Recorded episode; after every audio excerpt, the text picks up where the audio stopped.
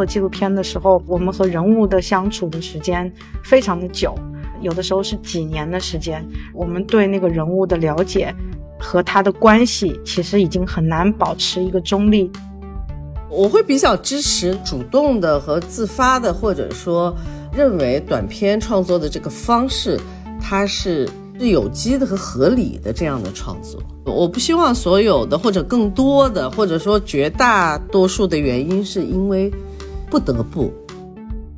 我觉得可能挺重要的，就是保持一种正常的体感，就跟我们保持正常的体温一样，就是我们像一个正常的人。一个正常的影迷去喜欢我们的电影，然后一个正常的电影工作者去拍摄他的每一个想法。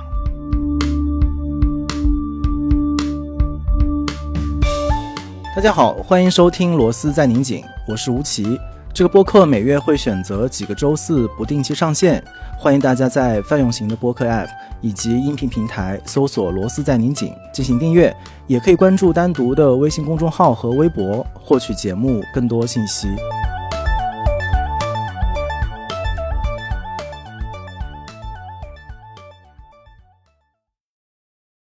在不知不觉当中，其实罗斯已经制作了好多关于电影的节目，甚至在所有的议题当中，可能关于电影的节目是最多的。我觉得到现在，可能已经完全暴露出来我们的这种影迷的身份，不管是在平时的这种休息。还是在新冠流行的这段时间，用来养病的时候，尤其对我来讲，很多的影视作品是比很多药物更有效用的一个安慰剂，就是它陪伴度过那些完全不能出门，然后身体感受比较难受的那些时光。然后在这疫情的这几年当中，对电影行业的打击也是非常大的。其实作为我们影迷，在这个过程当中。其实也很受伤。我们总是要想出一些其他的办法来接近电影，就是一些可能反常的，呃，不在过去的计划当中的一些办法。所以这次我们罗斯也想特别制作一个迷你的专题，来继续的讨论电影。上一次我们是在西宁参加 First 青年电影展，包括其中的 First Frame 这个单元，然后还有去上海参加了中国电影导演协会的青葱计划。那么这一次我们关注的是 Nonis 的天才计划，也是一个关于电影，尤其是其中短片的这样的一个对于青年创作者的支持的计划。这几期的专题节目呢，都是由我们的老朋友香奈儿特别支持的。作为影迷来讲，做这个专题的时候，其实也是一次偷偷的接近那些我们喜欢的作者、我们喜欢的电影人的一次机会。所以我下面我就要隆重的介绍这一次的两位。嘉宾，他都是我借用职务之便，想要试图接近的电影人。第一位是我特别喜欢的奈安老师，然后他当然是著名的制片人，也是我很喜欢的演员。他参与制作和演出的很多电影，都深深的印在我的脑海当中。所以从上次的西宁 First 开始，我就一直想要抓住他。然后这一次我们在上海错过，但是我们还是通过 线上的方式。请到了奈阳老师出现在《罗斯在拧紧》的节目，呃，欢迎奈阳老师。大家好，很高兴有这样的一个机会，呃，以这样的方式跟大家交流。嗯，谢谢吴奇，谢谢奈阳老师。然后另外是一个呃年轻的电影人，呃，徐天林，呃，跟他的呃交往虽然很有限哦，其实也主要是通过他的作品。然后第一次也是在西宁，在 First Frame。这个单元当中，包括整个主竞赛的评选当中，看到了他的短片，非常的独特，然后留下了非常深刻的印象。然后刚好奈安老师也是 First Frame 这个单元的评审，没想到在后来的天才计划当中又遇到他的作品。更有趣的是。他本人也回国了，所以遇到了导演本人，所以这个都是对影迷来讲难以言表的一些奇妙的缘分，所以也很欢迎天灵。然后一是欢迎你回国，然后也是期待你回国之后的更多的创作。Hello，大家好，非常开心可以来到这个栏目当中。我第一次参加播客也很新鲜，然后今天可以碰到奈安老师，非常的荣幸啊，我很开心。我觉得电影真是一个让我们就是可以创造这种既奇妙又欣喜的相遇的一个很好的一个媒介。在过去的时间当中，也是我自己的观察，就是整个电影行业都在不断的想要寻找办法来应对这种压力也好、危机也好。然后有一点像一个在溺水当中，呃游泳的人，就是你要抓住一切好像可以让你生存下来的一些浮木或者是呃一艘小船，在这个过程里面，隐约的觉得。短片好像真的成了一个很重要的一个方式，一或者说一个一个突破。一是它可能制作上，它相对剧情的长片也好，纪录片的长片也好，可能呃难度相对小，然后它需要的资金也相对小。另外就是在国际上很多的这种呃电影的节展上，它也可以。冲破一些呃限制，然后去得到认可和被看见。那其中一个例子，我也经常在节目里会提到，包括也请到过黄树立导演，呃，来到罗斯在宁井，就他的作品在国际上的几次获奖，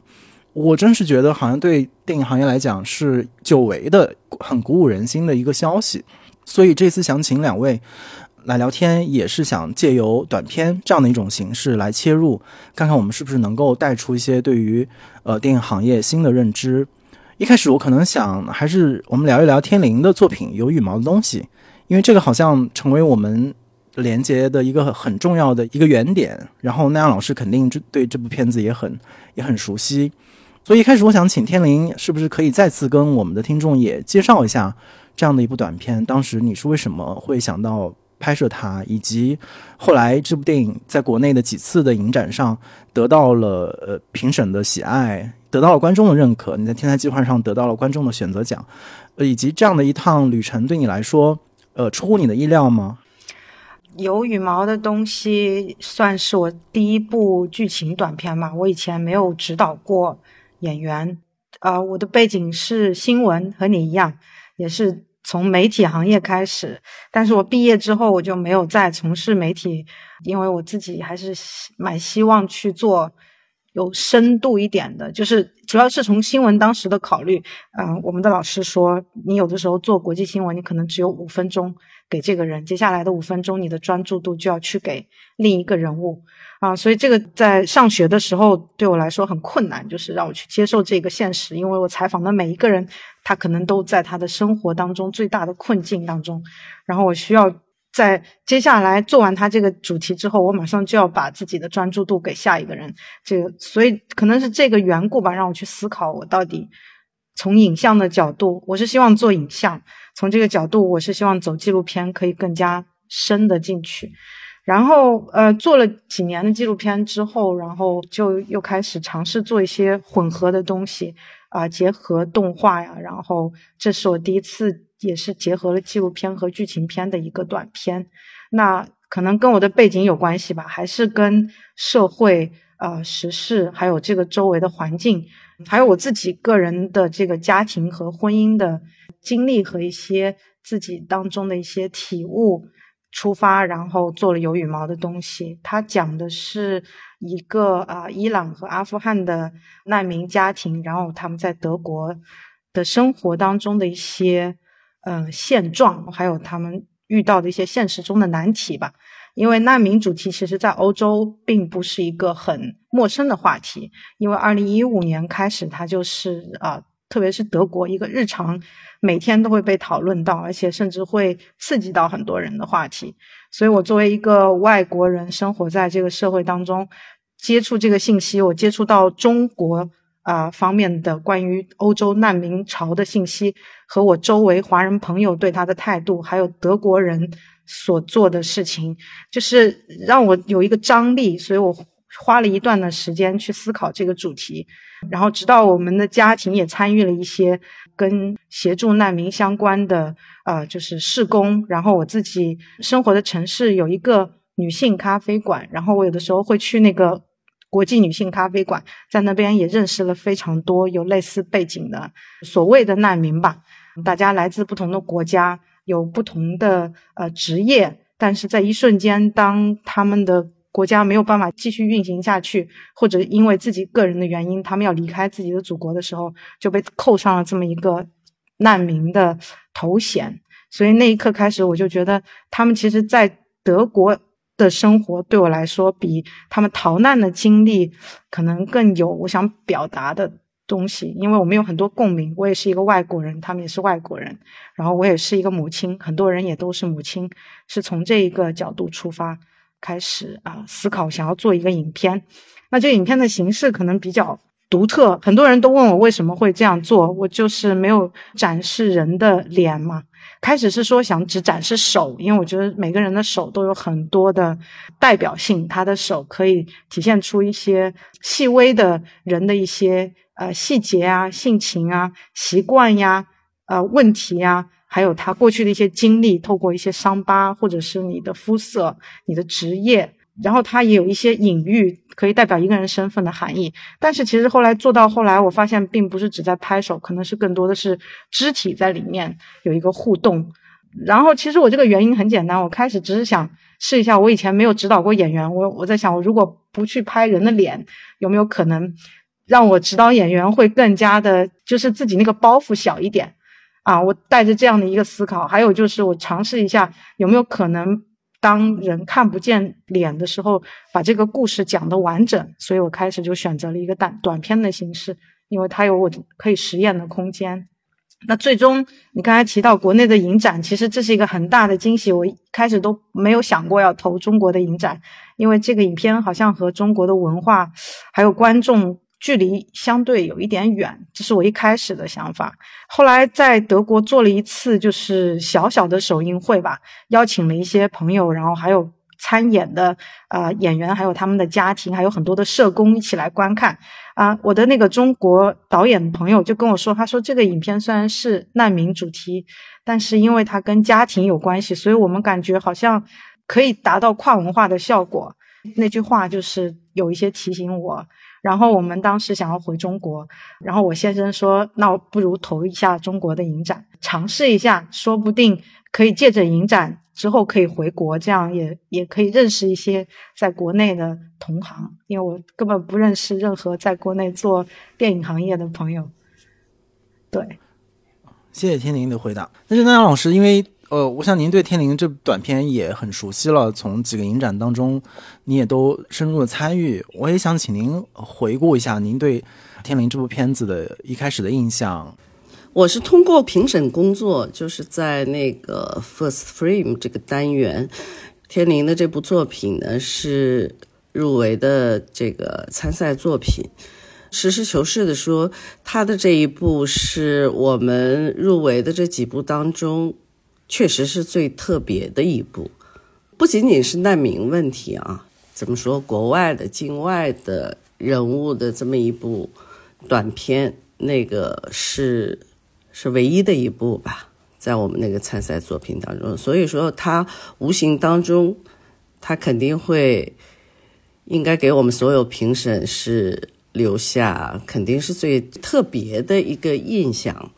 我当时看这个，我觉得。呃，从我来说，可能更多的会从创作本身去思考这部作品的它的价值或者意义，或者说，呃，他从作者的这个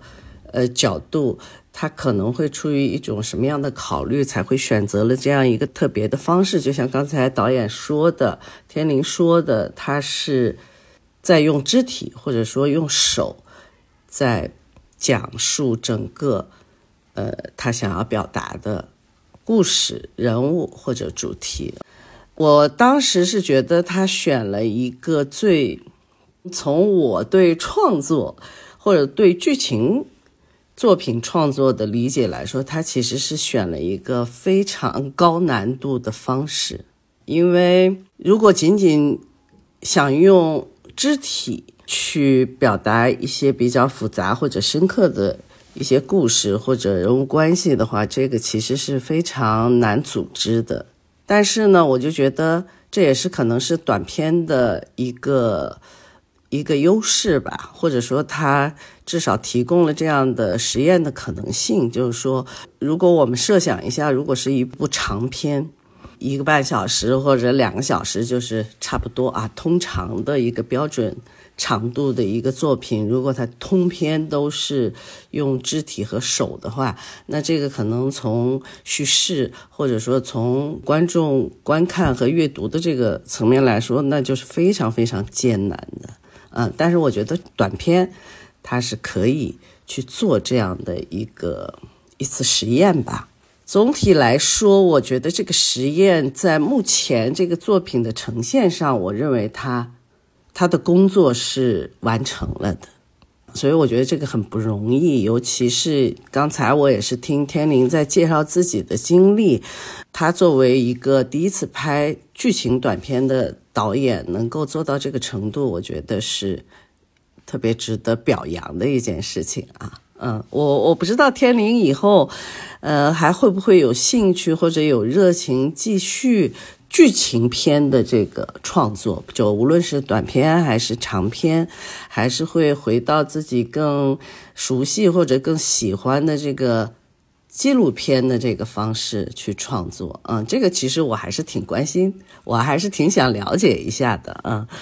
呃，另外一方面是这个。我对这部影片的印象来自于，我觉得它是还是有很明确或者说比较清晰的这个纪录片的印记，在这部作品当中是表现的，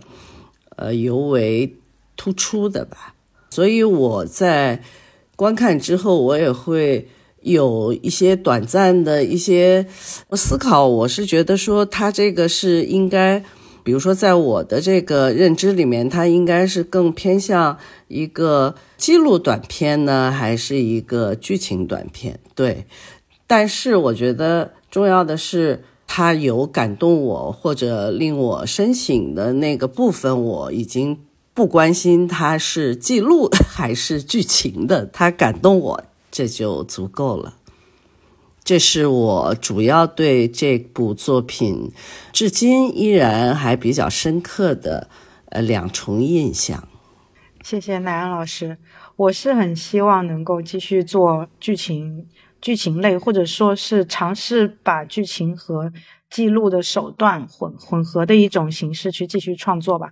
我之前在呃影展也和一些其他的纪录片影人有一些探讨。我自己做纪录片其实有一些瓶颈，因为我呃花了好几年时间做了一个长片，之后我有一些做长片就就休息了，开始做短片，就是因为我觉得在做纪录片的时候，我们和人物的相处的时间非常的久，有的时候是几年的时间，然后我们对那个人物的了解。和他的关系其实已经很难保持一个中立，就是仅仅是观察者，你必然会介入他的生活。所以，其实我们成为朋友，甚至如果我拍摄青少年和儿童，我是他一个成年人的形象，我对他生活其实是有很大影响的。所以，当我这个影片拍摄完之后，在剪辑的时候，我自己会有一些犹豫。我在想，他的生活发生了很重大的变化，而我只是在记录。然后，我这个影片做完之后，又没有办法。我认识的人物最完整的样式展示出来，因为尽管影片当中它是一个立体的形象，但是和生活当中的那个立体相比，它还是有一点扁平，在我看来。所以说到最后，就是让我觉得很很难受，有点拧巴。就是影片虽然挺好的，然后也得到很多人的认可，但是我觉得我对待我和我的那个拍摄对象之间的关系，让我觉得有一些对他不够公正嘛。所以我就是想。这种就是人物为先的纪录片，我就做一些休息。所以这两年做的基本上是短的，或者是主题性的啊，不要挖的过深，或者让这个人被暴露过多的影片。所以去创作剧情片，还有之前的动画片，也都是跟这个有关系。我希望，既然纪录片也是表达嘛，我不仅是记录，我也是表达我自己的想法。那我可能可以走的。更远一点，如果我真的把这个事情观察好了，我再做一个剧情的东西，那我其实可以把要表现的这个人物，我所想象的立体在影片当中表现了，但是我又不会侵犯到一个真实的人的生活哈。所以在那个就是这种结合剧情和故事，有的时候用到就是非专业演员，就他们自己也有一个机会去去饰演另一个自己吧，让他们第一是体验到一个表演的一个乐趣。其次，他也不用担心自己的生活会被过多的暴露。我觉得这个是我蛮想在未来还要继续去挖掘的一个创作方向。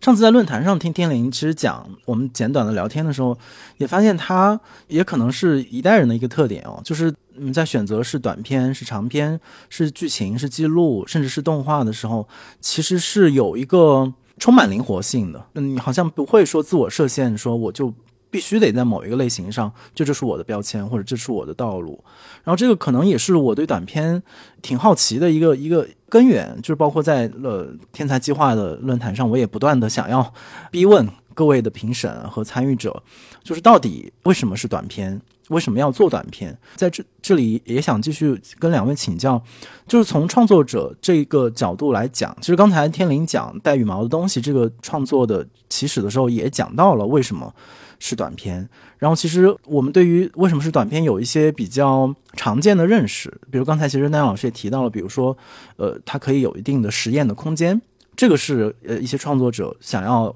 开始做短片的一个原因。呃在论坛上也有老师说，可能很多创作者是以短片作为长片的一个起点或者是一个跳板，我觉得这也是一个原因。我不知道对呃两位来讲，就是一个创作者，呃想要做短片或者这个表达必须得用通过短片这个形式来完成，它的背后的那个动因到底是什么？然后它的独特性是什么？是在哪里？其实你刚才这一系列的这个问题。也是我一直在在思考的。其实我根本没有办法，或者说我很困难，在在这儿就给出呃明确的答案啊。你刚才说到的几个方面，我觉得都有这个可能。从我自己来说，我觉得我有好像很明确的有两个阶段。第一个阶段是以前，当然我也会因为工作的原因接触到，呃一些短片创作，然后呃接触到一些有必要或者说不得不去拍短片的这些作者，呃那个时候我觉得，从我个人来说，我觉得短片更多的是一个呃功能性的一次创作，至少在我接触的这个范围之内。更多的是说啊，那你想要拍长片？因为我接触的几乎所有的作者，他们的目标都非常的明确，就都是是为了长篇创作在做各种各样的准备啊，啊，或者在在一个过渡的阶段，通常是这样的。所以我们讨论的这个呃内容。也一定是都是围绕将要开始的长篇展开的，通常都是在这样的一个状况之下去聊短片的创作，呃，然后聊一些短片的工作，所以这也无形中就好像是一种变得一种很本能的，就是这个短片在我这儿就变得很，就变得很功利了。好像是我想要帮助这些呃年轻的作者，不管是编剧还是导演或者摄影师，呃，想要去帮助他们去完成自己长篇的之前，我们在做准备的时候，然后，所以我们需要去工作一些短片，然后这些短片也会让我加深对他们在技术语言或者就叙事各个层面啊的了解。能够及时的发现一些可能会在长篇的时候需要避免的或者注意的一些问题，或者说让我看到一些他们在创作上的某一些优势，就更多的对我而言，好像短篇的创作是带着这样的一个意义存在的。但是，我。不得不承认，这几年，尤其是疫情开始之后的这三年，我对短片的这个短片创作的这个认识以及它的重要性，显然跟我之前这个是发生了变化的。嗯，我觉得原因，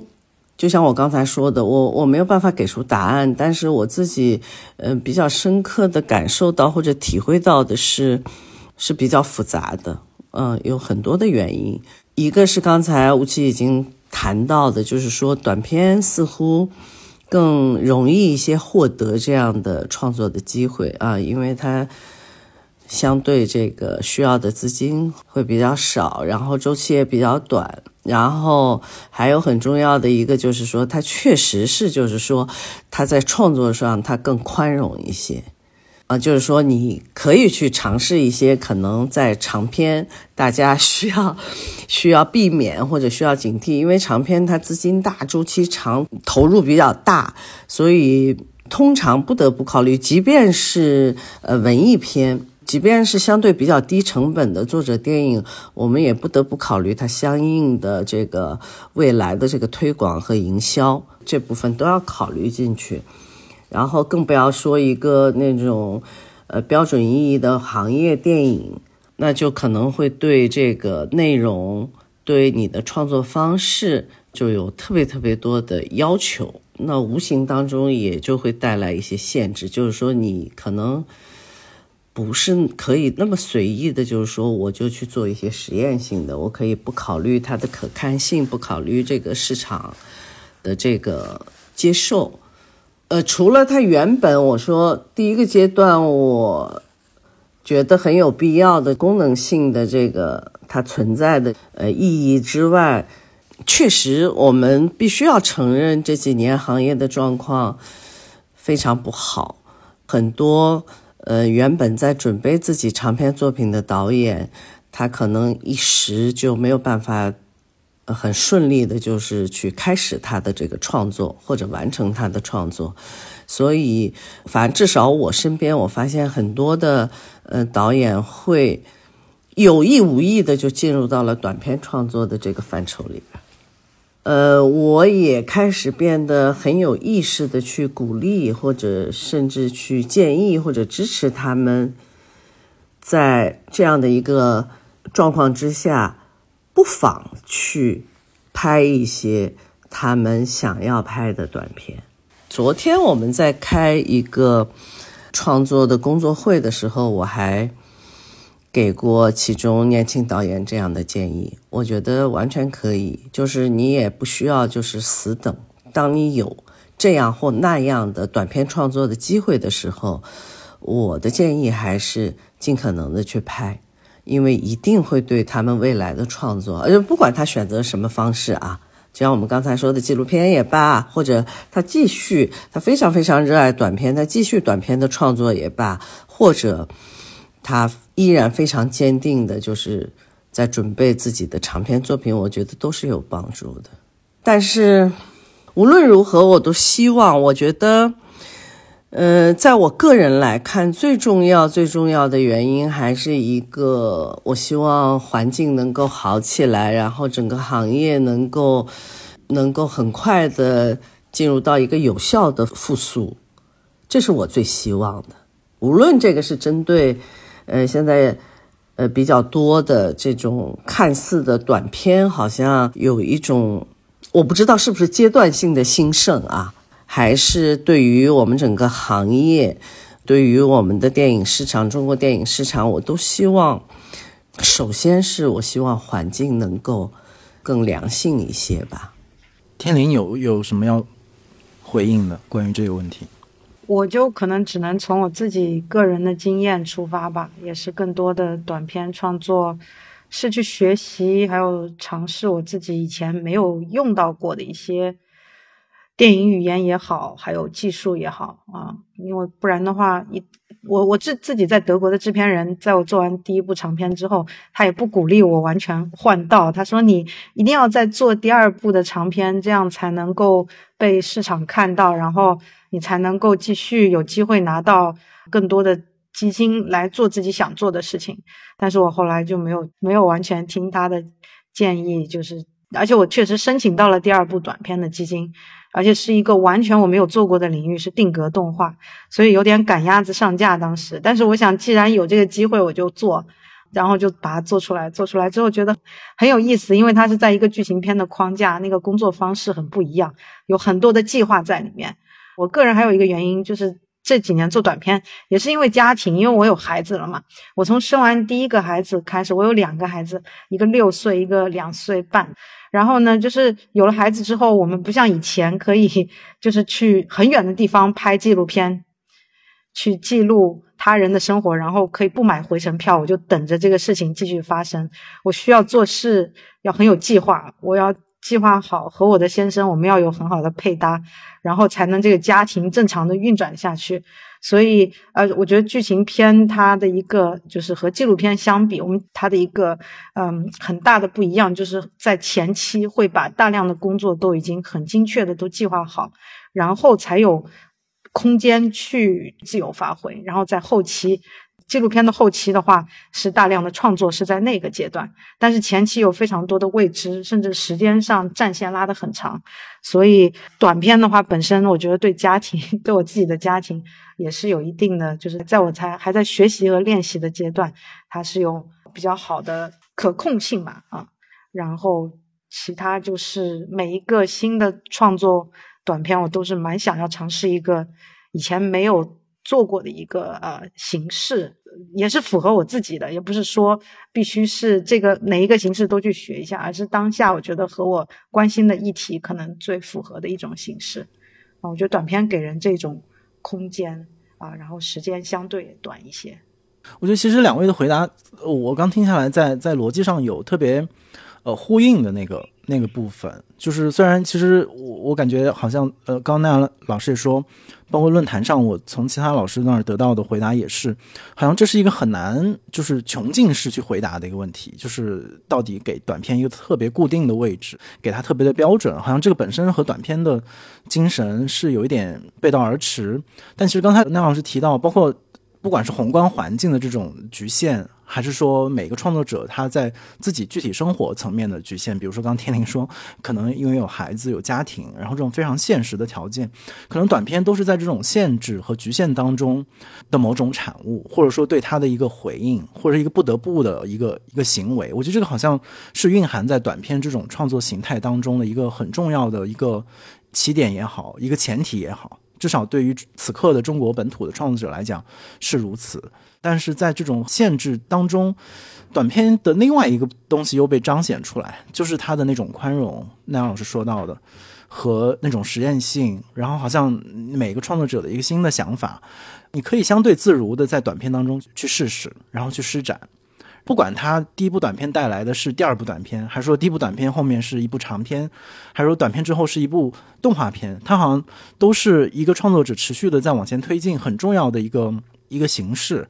而且这种形式又回到了，就是回到艺术创作可能更为自由的那个内核。就是我们在说，如果一个正常环境里面，大家做长片，刚才奈阳老师也说，哪怕你做的是一个艺术电影，其实你要考虑的因素、行业的因素都是很多的。你的市场就是很多的这种比较社会层面的，甚至是比较功利性的原因素，是你必须得去面对的。但是反过头来，在这种限制当中的短片创作。好像你可以得到特别特别短暂的一丝自由，就说 OK，我可能真的可以把这些暂时放在一边，我就说自己想说的话，试试我脑海当中最大胆，像天灵这部短片选择的这样的一个方式，非常冒险，然后很可能失败的一种一种尝试，然后它又是创作当中其实是非常美妙的那个部分，所以短片身上可能还真是有这种复杂性在里面。刚才谈论的这个是比较。针对在呃中国本土，尤其是此刻的中国本土的电影创作，另外一个问题就是想请两位聊一聊，就是在你们观察的，比如说海外的这种，不管是电影市场还是说电影的节展，呃，天灵在德国对德国情况应该比较熟悉，然后南阳老师在世界各地奔走的时候，会发现这种其他国家的创作者，尤其是年轻创作者，对于短片的认识和对于短片的使用。跟我们此刻的中国创作者来讲，有什么相同或者是不同的地方吗？嗯，我也只参加过一个德国的短片展去看片，还有更多的可能是有的时候也会看到一些学生创作。我觉得总体就是我在柏林的短片展上有一个印象，就是真的是动画作品的数量非常庞大，而且它可以代表那个短片展一个很强大的气质。就真的是天马行空啊，充满着想象力。然后相对来说，剧情的影片就会比较框，就是你能感觉到它有更多的束缚吧。就是从那个剧作的角度，还有它的就是呈现的方式来说啊。但是也有非常好的剧情短片。剧情短片如果它的整个的呃剧，它那个表现的方式和它的那个拍摄的手法。都是很结合的很好，然后表演又非常到位的话，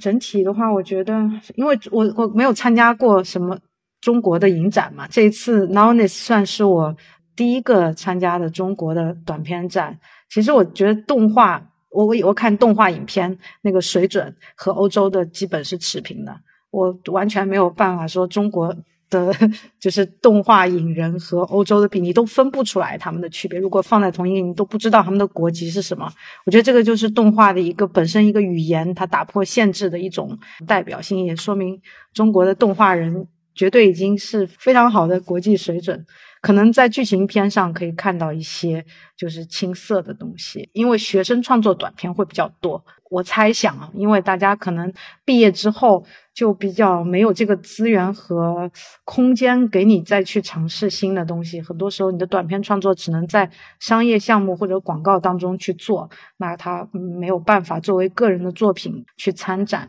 啊。但是在学生时代就有很多的空间，所以你能感觉到他的话题，你能看出来他是这个年龄的人，所以他对这个年龄的议题他的关注。海外其实也是短片展，以学生作品居多，但是也有很多成熟导演，他们又会回头来去做一些短片。对社会议题的关注，可能在海外的短片展上，还有对社会、还有当下、还有对政治的一些思考，还有个人身份，甚至信仰上面的思考，都会结合在里面。这一块可能在主题上，我觉得是比较和这次我看展的感受有一些不同吧。但是其实从技术水准、技术的表达上，大家都是都是非常好。我只能说说，在这个之前啊，之前确实是基本上每年都会呃跑很多呃国外的影展啊，然后参加很多活动，然后其中也不乏呃与短片相关的这些啊，然后我自己参与。呃，合作的一些短片作品也都去了一些比较好的短片的影展和竞赛，嗯，所以呢，也就有机会。除了那个评审工作之外，我还有作为就是说创作参与者的这样的身份，也去参加过相关的一些短片的这些展映和活动吧。呃，然后当然也包括很重要的是短片的创作。感觉是更会更丰富多彩，不仅仅是在实验性这这部分啊，就包括在这个故事内容或者呃这个社会性、政治性啊，所有就包括在人性这个层面，我觉得比国内的至少我们目前能看到的这个肯定是还要更丰富。这个是我觉得特别好的一个地方。当然，这个话题我们不在这儿做深入的讨论，因为我觉得这个是跟创作本身也直接相关的。这个这个道理应该我们大家都懂。嗯，我刚才说短片它更更宽容，然后对创作，呃，所以可能我指的不仅仅是在语言本身和。影像方式或者创作方式本身，呃，当然也跟内容故事，呃，也有很大很大的关系。我觉得这个比重应该是持平的吧。如果这么说的话，那我曾经看到过的，应该是一个更广泛的，然后更更丰富多彩的一个短片创作的一个世界啊，这是我曾经看到过的，所以。我还是希望一个创作环境更好，然后我也希望一个电影的市场，无论是纪录片、短片、动画片，还是长片，我都希望就是说，整个的这个市场也能也能更繁荣。但是这个是需要方方面面的所有人的努力的。随着疫情，我现在逐步的。这个限制变小了，然后如果真的能够回到几年前，那我希望这样的呃国际交流变得更频繁之后，那我觉得也会反过来也会帮助国内的这个短片创作吧，我是这么觉得。因为这几年确实就是包括我自己呃工作和生活当中，我觉得短片创作好像也刚才我说了，也变得格外重要起来。所以我觉得，我希望就是说，很快会有更多的这样国际交流的机会，然后能够也能够帮助到我。我更关心的可能是，呃，国内的这些年轻的创作者。呃，所以我们在讨论短片的时候，我也是，我可能更多的会考虑，就是说短片创作。和短片的这个目前的这种繁荣，是不是能够帮助到更多年轻的中国电影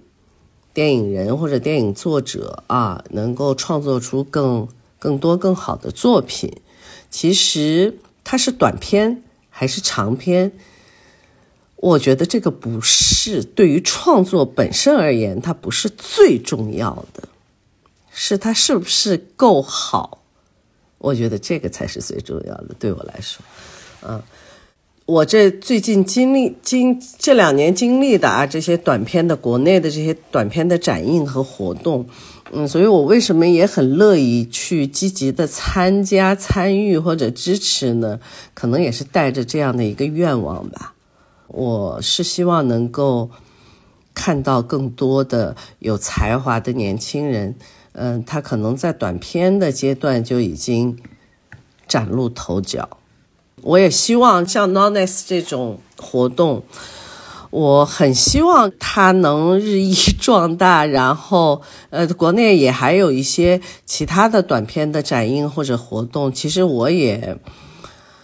我也我我觉得我也在尽力的想要去支持的。其实我就是希望看到。有这样的平台能够推出，或者说能够给予这些年轻人更多的机会吧。嗯，但是我我不知道是不是能够达到，或者能够迅速的达到，就是我说我之前看到过的，像海外那些比较已经做的非常成功的，或者比较著名的短片电影节或者短片展映，我不知道是不是能够迅速，国内的这个短片影展是不是能够迅速的壮大到。那样的一个程度啊，但是我觉得开始了就好。刚才你提到一个，就是说有一种感觉，就是现在很多是确实有那个不得已的一些呃原因，然后你才会说去开始这个短片的创作。我我想补充一下，就比如说我接触的很多国外的或者国际短片创作作者或者那些项目，我觉得。一个比较明显的区别是，他们可能不一定是出于不得已的原因，很多是非常主动的或者自发的，只是说这个项目，或者说一开始就是从创作的这个层面，它就应该是更适合一个短片方式的创作，所以他们会会选择来拍短片。啊，然后你比如说在欧洲，呃，也有很多给短片的这些资助和基金，然后他们可以有机会去申请。当你申请到这个钱，那你就可以很顺利的去完成自己的这部短片作品。就是它一切就是还是比较专业或者比较科学、比较有机，就这样的一个体系啊。国内我觉得这个也是还是需要再培育和建立的，就是怎么去帮助短片创作啊。除了我们现在开始有很多新兴的这种平台出现，然后帮助到这些年轻的电影人和他们的这种短片创作之外，我觉得还应该有一个更完善的一个资金的支持的体系啊！我觉得只有当这一切建立起来的时候，我相信国内短片创作的状况也会比现在会更好。嗯，但是一切没办法，我比较坚持我的这个认识，就是我认为一切最重要的还是我们的这个创作环境吧。只有创作的环境好了，我觉得一切才能非常健康的都成长起来。我会比较支持主动的和自发的，或者说认为短片创作的这个方式，它是。是有机的和合理的这样的创作，我不希望所有的或者更多的或者说绝大多数的原因是因为不得不，这是我的希望啊。嗯，我觉得是非常殷切的一个希望，其实也是对于行业的一个很深的关注和某种担忧在这个当中。就刚刚听两位的回答，我感觉到，当我们说短片的时候，可能真的有不同层面的短片，就是短片作为短片自己，作为短片本身，这个就是回到像奈阳老师说到的那。它有它自己天然适合的语言，它适合表达的内容的体量，然后它的技术条件，然后它的市场环境，甚至包含它的比如放映的机制。这个其实我们在天才计划的论坛上也提到过，就是短片 OK，我们拍出来之后，它在什么样的平台，借由什么样的机制跟它的观众见面。我觉得这一块可能在国内也是还相对比较欠缺和需要进一步的去去完善的部分。然后另外，我觉得也可以把短片作为一种某种隐喻。或者用那个我其实自己不愿意 太重复的一个表述，就是把短片作为一种方法。看到这个词实在太多人在用了，但我觉得的确也是。就今天为什么想要把短片拎出来说，我们谈一谈？我觉得可能背后也有某种 不得不，就是因为呃有的问题可能我们不能展开谈，那我们可能以短片作为一种嗯替代的方式，然后或者说经由短片作为一个切入点。我们从这个小的切入点进去，可能就能说一些话，然后能把我们想说的话表达的更清楚。我觉得可能还有这样的两个层面在这个当中。然后下面可能也是一个比较实际或者是实操层面的问题，就是怎么样能更好的参与到不管是短片还是对创作者的，尤其是青年创作者的这种支持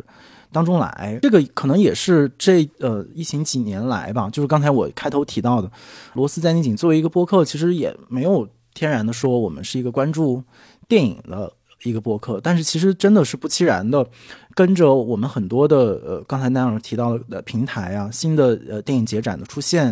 然后还有像香奈儿这样可能长期的在支持，就是关注中国电影行业，尤其是在这当当中发现，不管是短片还是说女性创作者，作为他们支持的一个视角，其实是我们是作为一个媒体的呃眼光，其实是跟着。行业在变化，然后发现了这些行业的变化，然后哎，我们也会在现场，然后认识像天灵这样崭新的创作者，比如说像相当于支和 First 支持的这个 First Frame 这样的项目，或者是像我们今天讨论的天才计划当中，对于非常多元的这种短片形式的支持，呃，香奈儿在。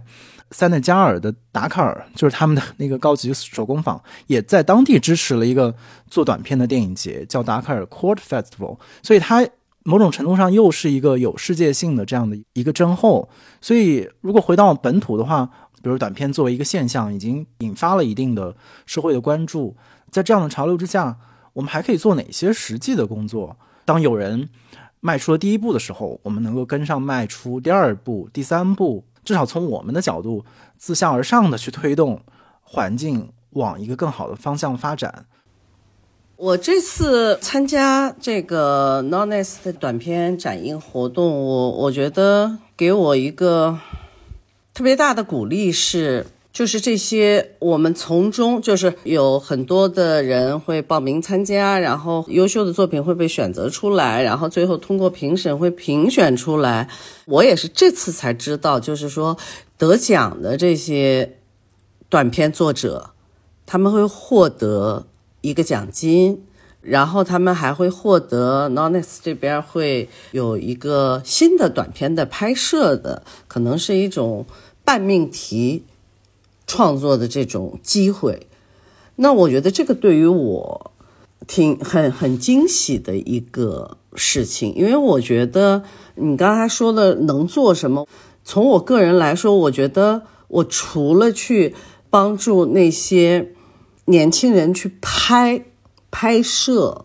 我觉得我可能也做不了什么更多的，就是我所有的这个帮助和贡献，只能体会在这个创作。过程的本身，所以当有这样的一个平台，有这样的一个活动，然后他们能够给予这些年轻的或者有才华的电影作者机会的时候，那我觉得没有比这个更好的事情了，因为我们都需要通过这样的机会，才能把我们想做的事情真正实现。这不代表我。不会通过一些嗯恰当的，或者就包括像呃，咱们今天这种播客这样的方式，我可能会表达一下我的愿望，然后我可能会小小的呼吁一下，所有这些能做的，从我个人来说就是尽力而为。我觉得这就只能是这样。我听到这个我很惊喜，因为我不知道可以得到那个拍新片的机会。我从创作者的角度哈，我自己因为刚刚从海外回来，但是我相信这一点是大家都有共鸣的，因为我不了解中国的，我不认识这里的团队，也不认识制片人，所以我回来的第一件事我会想的就是我以后怎么创作。我觉得每一个创创作者最大的快乐，其实还是在创作的过程当中。啊，就是创作那个过程，能够把一边一部影片做完，可能是最快乐的事情。其次，快乐就是它到达观众和观众之间能够达到一个有效的沟通，然后从这个沟通当中又学到新的东西，又会刺激到下一部影片的创作。所以这个是很有机的，就是我们特别希望有机会有下一部影片创作的机会，特别是像我不再上学了，然后接下来。创作的资源在哪里？这个是我们最大的一个问题，所以我特别的开心。南阳老师刚才提到这个，就是我想每一个创作者都希望能够有机会，如果他因为有一个这样的平台得奖了，或者是受影片受到大家的看见，然后有机会再做下一部影片，我觉得这个是他最大的需求吧。对，还有就是影片出来之后，依然能够到达观众，或者他之前那部影片的生命力能够久一点，可以。到达更多的观众，这个也是啊，我想一个很大的帮助吧。因为有的年轻电影人，他的影片只有在这一个影展播放，如果他在这个影影展上也没有获奖的话，他根本不代表他的影片不好，因为这个得奖是一个非常主观的机制。我之前才知道，在 First 呃影展上，其实我的影片差点就没有进第一轮。因为大家在评委就有争议嘛，所以我发现影展其实是本身就是的初审评委非常的重要。如果初审就把你刷掉了，你后面的评委根本就没有机会见到你的影片。所以对电影作者来说，这种心态也很重要，就是知道每一个影展并不代表我这个影片的价值。然后我们还是要尝试让影片能够去更多的和观众去见面。然后，如果当他在一个影展上没有被展示的更多，他就没有机会再达到更多的观众，这也是非常可惜的一点。所以，很希望有这样的有效机制，或者平台也好，或者啊机构也好，个人也好，对短片有热爱的人，大家有机会让更多的短片被看到吧。不管是透过网络，还是这种线下的活动，还是进校园，这种这都是我觉得大家很盼望的一些。很好的帮助。我想到一个事儿啊，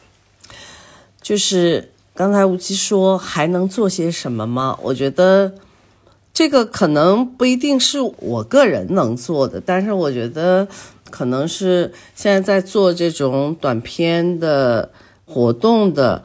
无论是这些出资的，还是组织者，还是这个我们参与的人，我觉得依然可以借鉴一些。海外那些优秀的短片影展的一些成功的经验，就是说，当这个开发创作，包括我，我觉得现在可能还缺一点儿这个推广和营销这部分。推广有了，当这个短片的影展或者活动，如果里面还有一些可以为短片发行，啊，或者。更广泛的，就是刚才天灵提到的啊，就是说，可能我没有很幸运的被纳入到竞赛的这个范畴，但是因为很多呃成功的短片影展，它还有很多展映的单元啊，就那些没有进入竞赛的，它也有机会见观众，被人看到，被销售。其实销售除了就是说。回收成本之外，还有一个很重要的原因，就是它可以让更多地区的观众能够有机会看到这部影片啊，我觉得这个也是很重要的，也是一个推广的一个作用吧。就是我了解的还不够深入啊，我不知道组织者这边是不是会有这方面的考虑，然后，呃，是不是有足够的这个条件可以。也让这一部分成为短片影展或者活动的一部分吧，就帮助这些作品和年轻人就是能够推到更大的一个市场或者更大的一个观众群当中去。我觉得这个可能是比较重要的一个事情，这个也是对创作者比较重要的。因为能够获得那个奖励，并且获得下一次拍片的钱或者机会的，这个毕竟是少数，或者也许有些已经有了。所以，我我我觉得我可能不是一个就是最了解的，我现在不太确定。但是我刚才想到，如果有这部分，应该会是一个比较好的事情。对我刚才其实听了，其实全程都很感慨，就两位说的很多的时候。我虽然就是在行业之外，但是我完全知道呃两位在说什么，甚至因为呃这几年对于呃影展的参与，让我可能也参与到了刚才燕玲说到的，比如说初审啊、复审这些工作环具非常具体的环节当中，参与到那个讨论里面，就所以我就特别能够理解和共情到，就是其实参与者在做什么，他在说什么，他看到了什么是非常重要的，就是。这不是说最后一个结果的问题，而是在这个过程当中。另外就是，是我被就是今天中国电影这样的一个一个网络，这样的一个支持的网络。其实两位在之前也并不认识，并不是工作关系嘛。然后在我们罗斯的这几期关于电影节目当中，我都非常偶然，也许也是必然的，发现了一个一个网络。比如像之前在 First Frame 同样一单元里呃得奖的《余华堂》的导演牛小雨。他的电影其实经由了这几个影展之后，得到了去大荧幕的机会。当然，可能也是在一个非常困难的时间。但是，我觉得这对年轻导演来讲，其实是非常重要的一步，就是他在创作的道路上。然后还有另外一个导演，《在线乐园》的导演王尔卓，他其实是上一期播客，呃，我们的嘉宾王宏伟老师的学生。然后他也是跟呃黄书礼导演是非常熟悉和亲密的合作的伙伴。然后就就会发现。好像天灵刚从德国回来，但其实你已经经由天才计划这样，或者是 First Frame 这两个事情，其实已经开始比较快速的和在中国电影界的朋友们，就是至少是比较活跃的的朋友们建立了这样的一个一个联系。就如果像那样说的环境能够更好一点，可能我们就是创作者之间的这种连接，它发生的那个效果就会更强烈，然后它可能就会比较接近我们在电影史当中。看到过的那种一代人或者几代人之间共同努力、互相协作所产生出来的那样的一个一个效果，当然这个是在非常乐观的那个意义上。可是我的确是在这个工作过程里面被大家的这种工作当中的那种啊情感的动力和那种那种连接，其实就是很多时候是像那样老师说到的那种天然的对于这个创作本身的兴趣。对于一个正常的创作的兴趣和希望它发生，盼着它发生，然后甚至想护着它发生的那种心理，我觉得那个心态是特别能够鼓励到不仅仅是电影行业当中的人，可能是更广义上的文化行业，或者是说那些对于社会当中，比如说精神产品还依然有兴趣，然后有向往的人的。我觉得这个是非常坦白说，这是我从就是中国电影 怎么讲这个行业当中。得到的一个一个教育，你会发现有那么多工作其实依然值得做，然后它就就摆在我们的手边，就是我们看到有，呃这样的一些节展的出现。但刚刚那样老师也提示，可能在这个节展之后，或者是像天灵说的，有一些作品在竞赛的过程当中如果没有得到展现，我们还通过其他别的方式去展现它，或者是我们跟。其他的平台或者说其他的合作者能够帮助我们，呃，兜住这些已经崭露头头角的创作者，然后让他们在社会上依然保持一个能见度，然后让他们的创作可以得以在一个更广大的社会的网络当中去继续，然后去获得自己创作的生命。我觉得这个是这几次吧，就是参与呃电影节展，包括跟老师们聊天，我。是对我个人非常非常 有触动和有激励作用的那个部分，所以最后一个小问题了，因为这期播客可能也会，一是它会是我们今年二零二二年的 最后一一期，然后我想也用这期节目来为呃罗斯在这三年对于特殊时期的中国电影行业的关注做一个一个小的结尾，所以最后一个小问题就是两位。对于接下来的工作的计划和安排，有有没有什么可以让你们觉得很兴奋、迫不及待，呃，要准备开始做，然后可以分享的部分？然后上一次的时候，有一部分是黄书柳导演录制的时候讲了讲他的第二部筹备。然后当然我们最后因为出于保密的原因没有剪到节目里，但那个作为影迷来讲，就是也是非常非常得意的时刻，就是很早的提前预知，呃，听到了一导演下面的一个一个安排。我 我觉得我是因为这段时间啊，空间上。跨了两个大洲，然后中间又很久在路上，回到自己的家庭，我是有很多感触的啊，肯定是有一些刺激，对自己的创作，也是在考虑。其实我在德国已经在考虑做一个长片，然后当时是想在德国做，然后那个发生的场景都是在那里，可能有一个华人身份的。家庭在里面，但是到这里以后，我觉得环境对 物理环境对人的影响还是很大，所以我现在又开始想一些新的点子。目前又落脚到短片，因为我感觉有一些新的东西可能用短片来尝试会，呃，或许会更轻松一点吧。我我很想要做一个跟我家乡有关的一个，因为我已经很久没有在中国的环境里面创作了。脱离那个长纪录片之后，嗯，然后我我自己很想要做一个呵 呵乡村越剧女演员，呃，一天当中的就是两个小时的这么一个短片，在她要下乡，一个其实是一个 coming of age，这是我当下这几天在考虑的，就是她的一个可能刚刚从戏校毕业的一个青少年嘛。然后他自己的生活当中的一些张力，他处于成长的一个阶段，然后自己有一些自己的理想，又有很现代的一些啊社会自己的身份认同。可是他在传统的越剧这么一个行业里面，他必然要往乡村那个方向去发展，在县城的这么一个基础上，我是很想要追随这样的一个青少年，在他当天要去。村里面去演社戏之前的那两个小时会发生的事情，啊，这个是我目前有点让我兴奋的一个想法。对，然后也有也有新的 长篇的想法，肯定还是因为自己的家庭过来啊，因为我是一个跨文化的家庭，跨文化家庭有很多的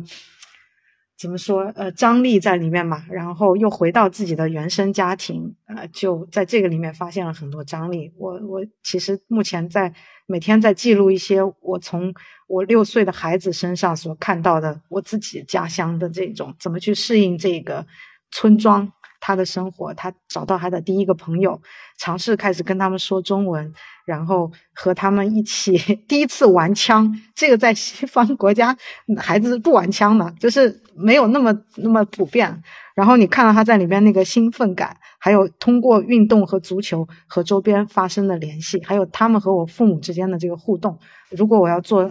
当下，如果我思考的话，很让我兴奋的一个长篇的想法，就是从一个孩子的视角，啊，在一个跨文化的，在一个中西文化当中成长的一个环境，呃，一个孩子的视角去去适应一个中国的一个环境这么一个过程吧。当中又涉及很多父母。自己的母亲和原生家庭之间的一些旧问题，可能要去重新面对。我觉得这个也是我自身回来的一个很重要的原因啊。以前没有想过可能要放到之后的创作当中，但是呃，我过去的几年其实和很多海外的华人，我同一代人交流，我发现我们大家的很多问题是很共通的，就是和自己家人之间的关系。或许它里面也有一种普遍性在里面。或许我可以从一个。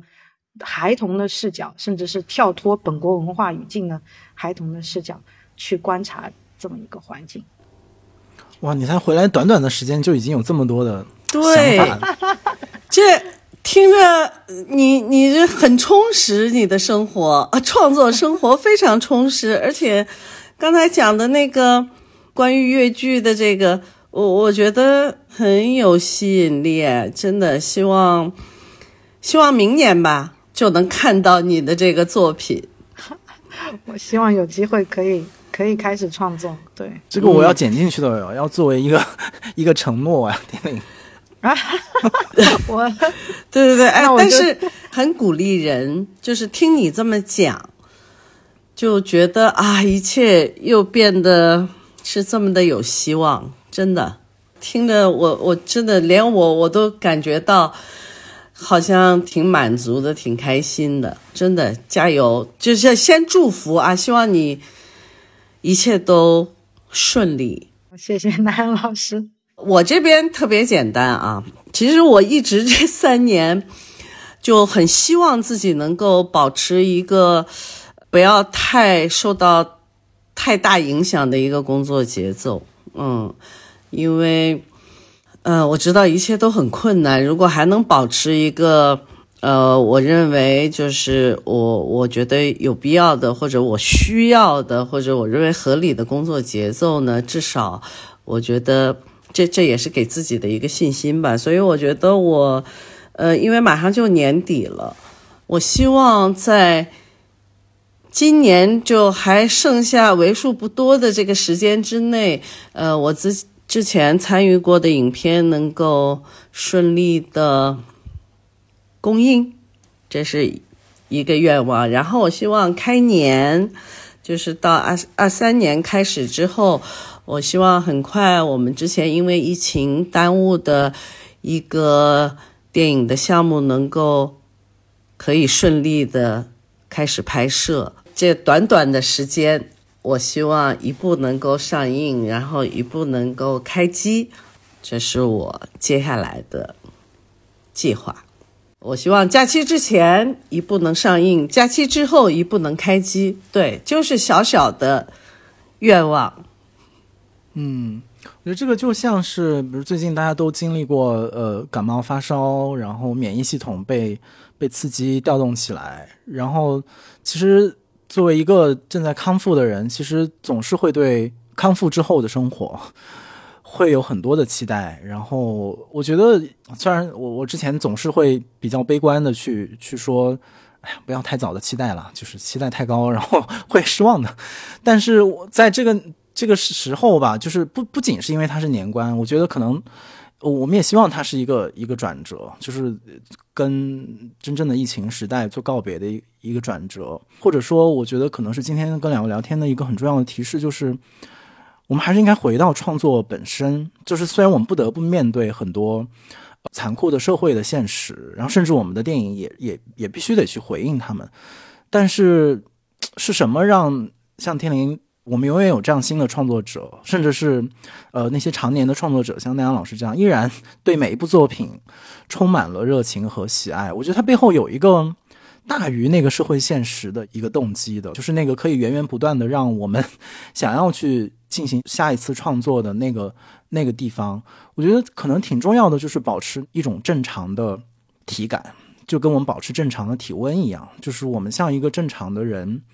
一个正常的影迷去喜欢我们的电影，然后一个正常的电影工作者去拍摄他的每一个想法，不论是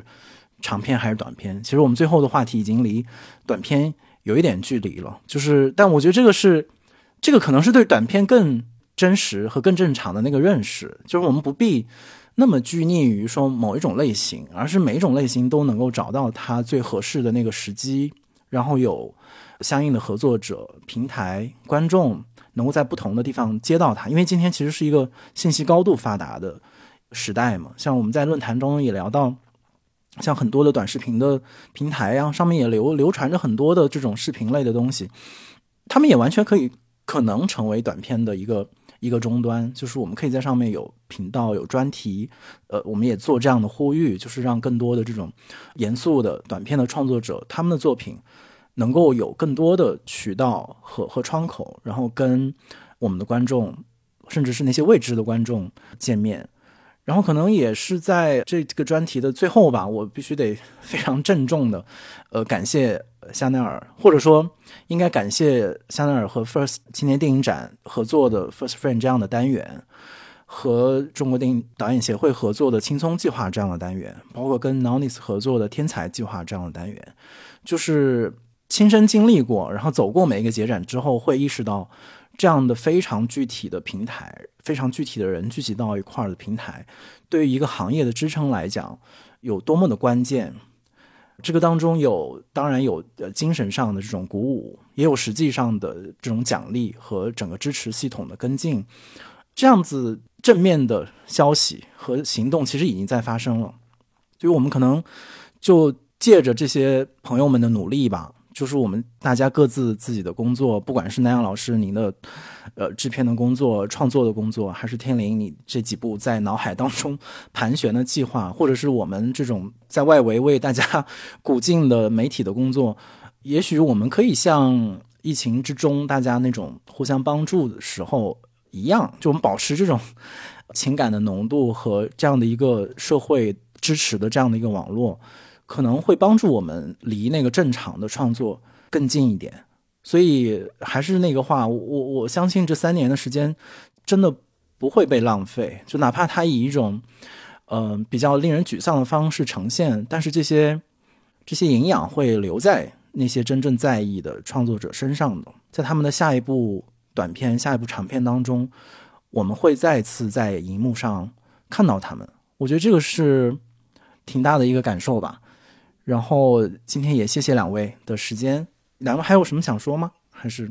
我想就是你刚才说的三年，因为这三年我不在中国嘛，德国的环境当然也是有影响，可是可能对行业的打击，还有政府做的一些补助的工作，最后有了一个平衡。但是啊，其实我觉得从创作者的角度，经历困苦和苦难啊，其实是就像你说的，是营养嘛。就如果我们去思考的话，我相信它会可能会加深大家对生活的一些思考的这个层面，或者以前打开一扇以前没有想过的窗，让你去在一定会对创作者在。之后的创作是有帮助的。如果三年对我们的创作完全没有影响，这个三年对我的生活没有任何改变的话，我觉得那对创作者来说其实是很很可惜的。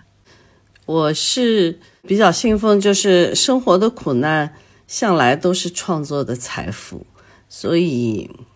我觉得一切都会好的。而且我希望我们下一次还有机会在这儿。嗯，充满热情和充满希望的聊电影，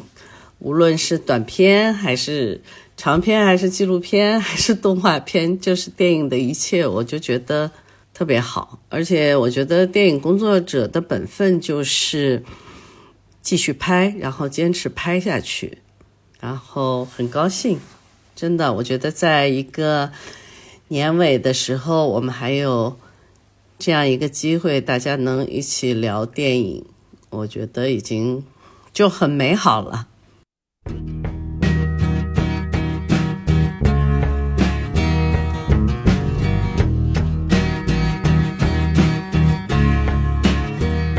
本期节目由罗斯在拧紧制作，香奈儿特别支持。如果你有任何建议或者提问，可以通过单独的微信公众号、微博找到我们。在本期节目的评论区留言，我们将在下期节目的末尾回答你的问题。感谢大家收听本期的《罗斯在拧紧》，我是吴奇，欢迎大家在泛用型播客 App 以及音频平台搜索订阅我们的节目。下期再见。